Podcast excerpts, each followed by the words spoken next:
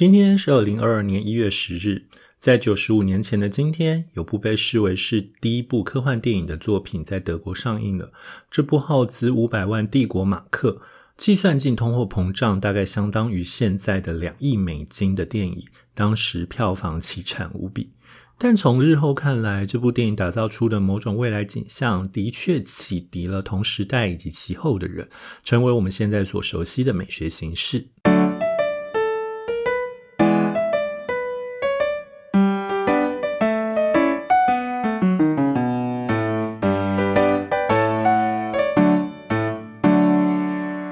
欢迎收听《永远的一天》（The Day and Today）。在距今九十五年前的一九二七年一月十日，由知名默片导演弗里兹朗 （Fritz Lang） 执导的电影《大都会》在德国首映了。很多时候，我们都会说，科幻电影大概是二十世纪最重要的影响人类对未来想象的一个媒介。就很像是呃，昨天我们讲到 iPhone 的时候，我们会提到说，在 iPhone 之前，我们对于触碰式荧幕中这种想象，多半都来自于科幻电影，例如呃关键报告之类的。那其实事实上是，如果我们放到二零年代左右，我们也会发现类似的状况也一直呈现哦。可是当我们讲到第一部科幻电影的时候，如果大家上网去查或者查相关的资料，很常会发现。第一部科幻电影应该是一九零五年的《月球旅行记》，年代我不是很确定，大概就是那个时候的《月球旅行记》哦。很多人会这样讲。那事实上，即便是在呃一九一零年代或一九二零年代，也就是说在大都会之前，其实也有例如改编自玛丽雪莱的小说《科学怪人》，或是改编自史蒂文森的作品《变身怪医》这一类的作品。可是。这几个作品都有一个很大的问题，呃，不能讲一个很大的问题，它有几个特色会让我们发现，我们其实很难把它归类为标准的。这边标准，请记得加引号。科幻电影，一方面是他们其实都不太讨论未来的事情，他们其实都在讨论当下。例如，科学怪人讨论其实是呃人考科学怪人其实讨论是过去，就是。它等于是翻拍十九世纪的电影嘛，十九世纪的小说，所以科学怪人拍的其实过去的事情。那变身怪医也有一点点过去的那个味道。所以换句话说，其实没有什么描写未来的电影。月球旅行其实描写未来的那个，但那个未来你很明显的意识到，那个未来并不是真实的未来。如果大家有机会去看，你就知道我在讲什么意思了。就是你在地球上发射一个炮弹，就可以把人送上月球，这到底算什么未来 OK，可是呃，然后还有另外一件事情是，这三部片其实大概都是短片。呃，月球旅行记大概十几分钟而已，有一个长度是二十几分钟的。那科学怪人和变身怪医其实大概都是五十几分钟，没有一个以现在的电影长度来讲是标准的电影长度的电影。所以有很多人认为说，其实第一部科幻电影应该是来自大都会，应该是要把这个名字放在大都会身上。那大都会的确很符合我们对于科幻电影的想象，某种程度上，我们甚至可以说它决定了我们怎么想。像科幻电影的，一方面是它建立在未来的都市，然后那个导演甚至打造了一个跟当时的景观没有那么相同的未来景观，然后另外一方面是他所讨论的其实也是一个庞大的极有可能在未来发生的议题。呃，这个部分我们等一下会再讲的更详细一点。那还有它很长嘛？就是如果大家有机会的话，会发现常常它的长度真的是众说纷纭哦。有那种呃一百七十几分钟的，也有那种三个半小时、两百一十分钟的等等的。那反正现在在网络上能够找到，大概能够找到两个多小时的版本，YouTube 上就有。有兴趣的人可以去看看。如果你听完今天介绍觉得好像蛮有趣的话，不妨用呃大都会或者 Metropolis 上。YouTube 找一下，可以看得到全部。那先稍微介绍一下这部电影的剧情好了。这部电影的剧情的背景其实设定在二零二六年哦，也就是再过四年就要达到了。OK，在二零二六年有一个超级未来都市哦，那这个都市里面有六千万个居民，然后它被分成两类，一类是在地下的世界，城市的地下世界，呃，终日奴隶劳作的劳工。然后另外一类呢，其实是生活在地上世界，就是在那种高耸入云的摩天大楼里，过着奢靡的上流生活的人，然后还有他们的后代这样子。好，那呃，这是一个很标准的样式图示，就是它其实是一个很标准的科幻电影的图示哦。但是，请记住，大都会可能是第一个创造这样图示的人。好，那当然就是上层结构跟下层结构。呃，对不起，这是这是马克思的用语，所以不要用这样说法好了。地上世界跟地下世界就会有着无可弥补的隔阂。地上世界就是奴役着地下世界，然后地上世界过得很爽，地下世界过得很痛苦，这样子。那当然就会有一个女主角叫玛利亚，然后玛利亚就是她其实一直想要带动地下世界的人能够为自己得到一些好的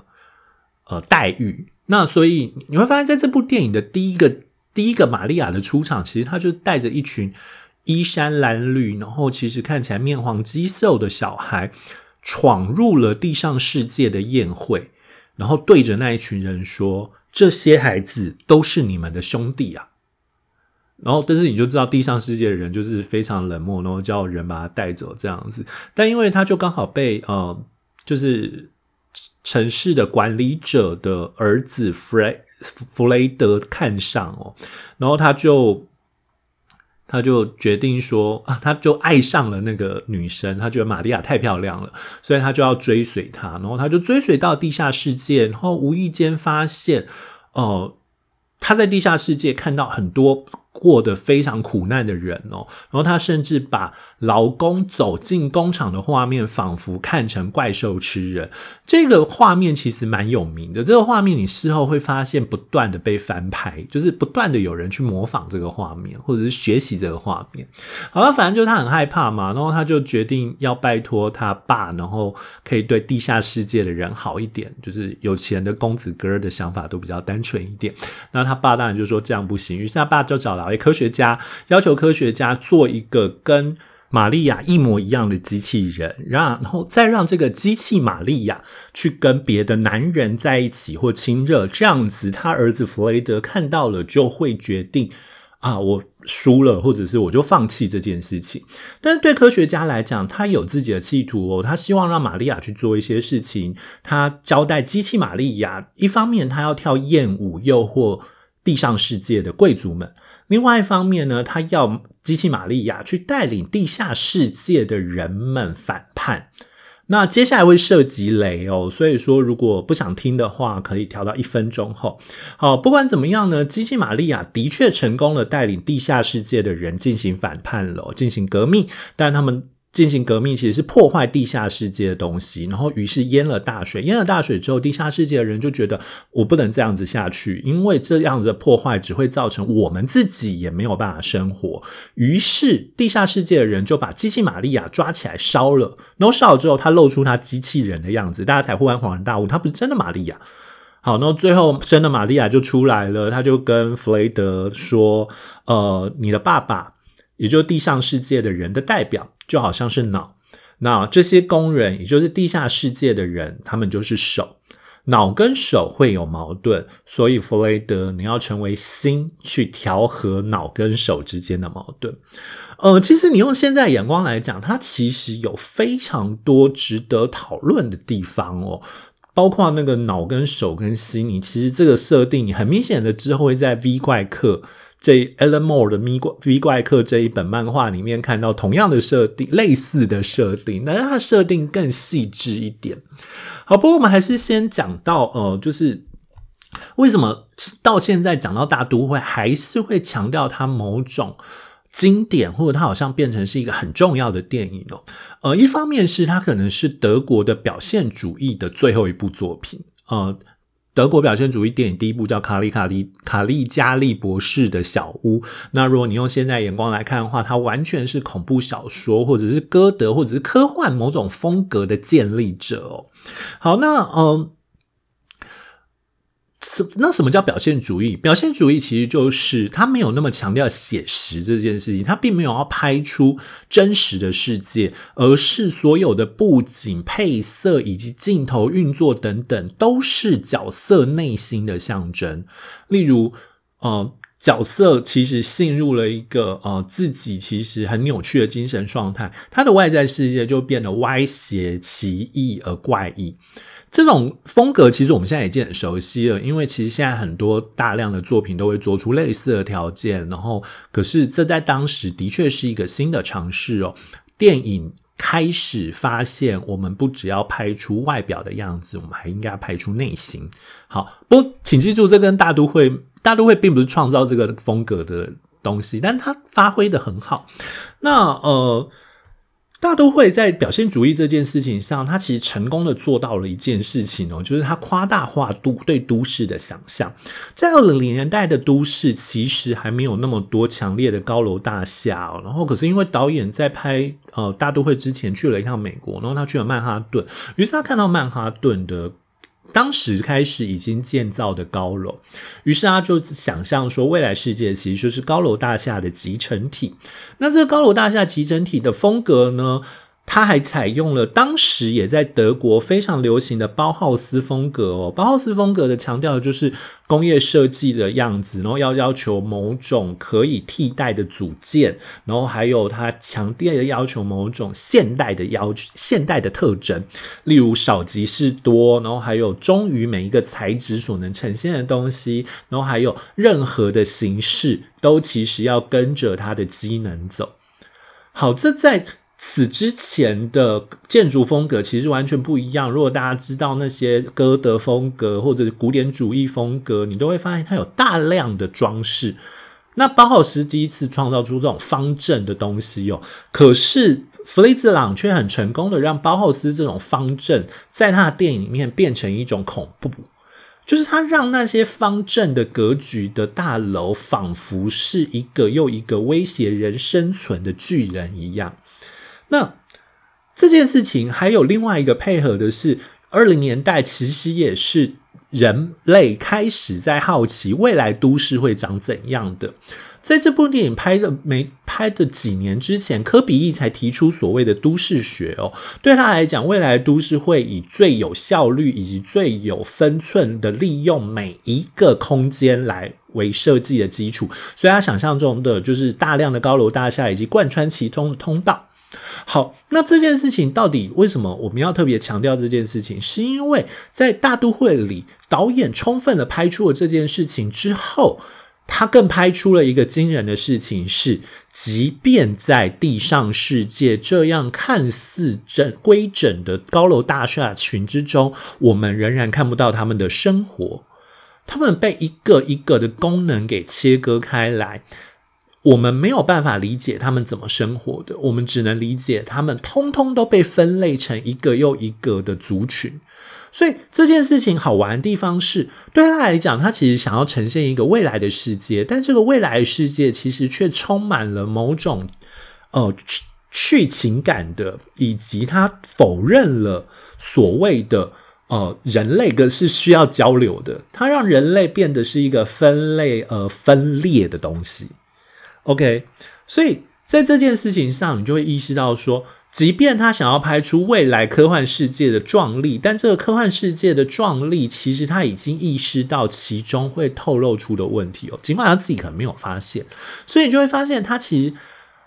呃。非常具有才华的创造出了这件事情哦。那除了这种影像风，不过另外一件事情来讲，说这个影像风格基本上建立了日后科幻电影的宝库哦。比方《星际大战》啊，《银翼杀手》啊，《第五元素》啊，你都可以看得到当年的这种科幻电影的风格，就是大都会所建立起来的这种未来世界的风格哦。然后另外一个是你如果现在眼光来看的话，当时的特效镜头非常的神奇。你要想一下，当时是没有电脑的。我常常觉得，现在看到电脑，呃，现在看到就是电影里面的特效，你就会觉得有一种，你只要看到不可思议的镜头，你就会觉得啊，那应该是电脑做的。所以，例如呃，蜘蛛人逃避过麦奎尔那个版本，在第一集里不是有一个呃，他东西，他手上的东西，他去。餐厅吃饭，然后手上的东西被人抛到空中，然后他就拿着盘子把它接住，通通都接得很好。那对所有的看电影的人，当下大家都会觉得那一定是就是电脑特效，但后来我们才知道，他其实重拍了一百多次。OK，所以我意思是说，你用现在眼光来看，当年的电影常常会很好奇，有一些画面它到底怎么做到的？因为当时能够用的技术只有例如重复曝光啊，所以你就会发现，哦，这部电影有一个镜头一直蛮可怕，它是其实是因为玛利亚在跳艳舞，然后他想要强调所有的男人都用非常饥渴的眼光看他，所以就有一个画面是有这样几十只眼睛看着玛利亚的。风的的镜头哦，那其实那个画面到现在看真实到有点不舒服。可是再想一下，他是通通都用重复曝光的方法创造，我就觉得当时的人的耐心真的很惊人。然后还有那种用影子的剪接的方法，就是镜子剪接的方法，就是把其中一个画面。打在镜子上，然后再用另外一个角度，让另外一个人的脸会出现，也出现在镜子上，它就可以透过这个方法直接合成哦。呃，那这个合成的好处是它可以彼此互相动，然后还可以互相配合哦。所以这件事情其实很厉害的地方，也就在于他们其实非常雕琢。你用现在眼光来看，真的是觉得太厉害了。你到底怎么做到的？好，不过你其实。刚才在种用现挂的眼光来看，是因为你用现在眼光来看，你会发现，呃，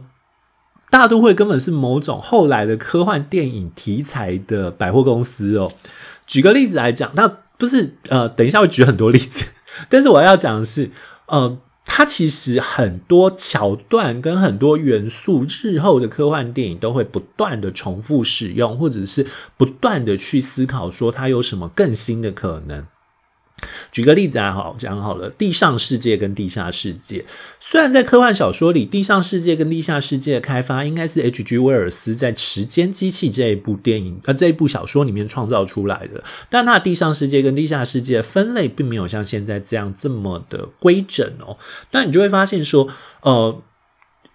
就是大家都会创造出来这种地上世界跟地下世界的概念，到现在我们已经是太熟悉了。我们基本上是看到无数的科幻电影会出现这样子的奴役者跟被奴役者，只是它可能不会分类的这么清楚，但是你还是可以清楚的看到那种地上世界跟地下世界的事情。呃，即便是像呃之前中国有一个科幻小说家得到作的作品叫《折叠城市》吧，那它也是类似的风格哦。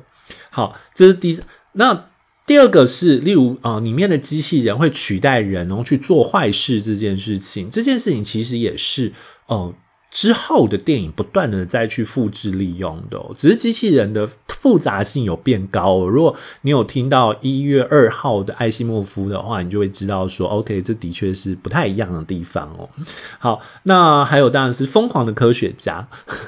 那可是疯狂科学家大概是二零年代、三十年代普遍特色哦，有一个呃。有一个美国夏威夷大学的教授，还写过一本日本的科幻小推理小说跟科幻小说的事情。然后他其中就有一个一章的标题叫《Mad Scientist》，就是那个时候日本也是很流行疯狂的科学家这件事。那还有例如革命跟灾难的互动啊等等的，所以其实都会发现说，嗯。大都会其实它决定了很多科幻电影的基本形式跟美学风格哦。那更有趣的地方，可能正在于他的这种对于革命的想象跟挑衅，其实不是属于当代的。为什么这么讲？因为在这部电影里面的所有的工人，他们其实最痛苦的地方就是他们不断被奴役，他们一天被。呃，里面有一个时钟，只有二十个小时，他们一天就被区隔成工作的十小时跟不工作的十小时。OK，就是对他们讲的是一个很痛苦的十小时、十小时的轮班制。但是对当时的德国来讲，当时的德国在第一次世界大战之后，由于他们赔款赔了太多，然后所以他们有着强烈的通货膨胀跟经济萧条。当时的工人问题不是他们太累，而是他们没有工作。所以这部电影某种程度上其实并不符合当时的德国的的形态。然后这个还有一个附带一题，就是当时出动了三万七千名临时演员，但为什么？但其实一点都不难，因为当时大家太穷了，所以你只要花一点钱，他们就能来工作。然后甚至里面有几个几幕需要那种非常多的呃骨瘦如柴的小孩或者是工人。他们也轻易的找到，因为当时的德国，你就是可以找到这么多的穷人。好，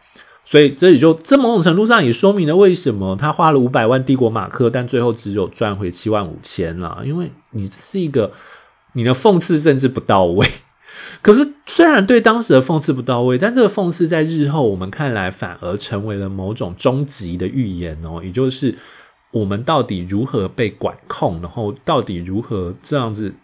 呃。地上世界跟地下世界的关系到底是什么？到现在还是不断的会被会被拿出来讨论哦。所以你用现在眼光来看的话，这部电影某种程度上是个预言，它预言了之后的科幻电影的发展，它也预言了之后科幻美学的风格的样式。那直到这二十年间，我们才会发现科幻电影有一些根底性的不同。那这些不同可能也根据的是我们跟科技的关系，以及我们跟世界的关系，其实有一点不一样了。或者更简单一点讲，我们从乔治威尔欧威尔的世界开始进入了赫胥黎的世界，我们从一九八四进入了美丽新世界，我们从。被人强迫的奴役，变成我们以为自己很快乐的世界，这是大都会。然后，这也是今天的永远的一天。谢谢你的收听。如果觉得这节目很有趣，欢迎推荐给朋友，或者在你使用的收听工具上评分与评论，特别是 Apple Podcast，嗯，它的评论其实蛮有用的。那如果有任何意见，也欢迎透过 First Story 在 Show Note 上提供单集连接留言。那如果你觉得有什么东西你很好奇的，你想要知道更多，也可以问一下。然后我说，如果觉得有兴趣的话，我就可以在另外一个 Podcast 节目独角戏做关于这个主题的更详细的讨论。然后或者是追踪我的粉砖跟 IG，在 Show Note 上有一个节目相关连接，都可以连过去。OK，Anyway，Have a nice day，Bye。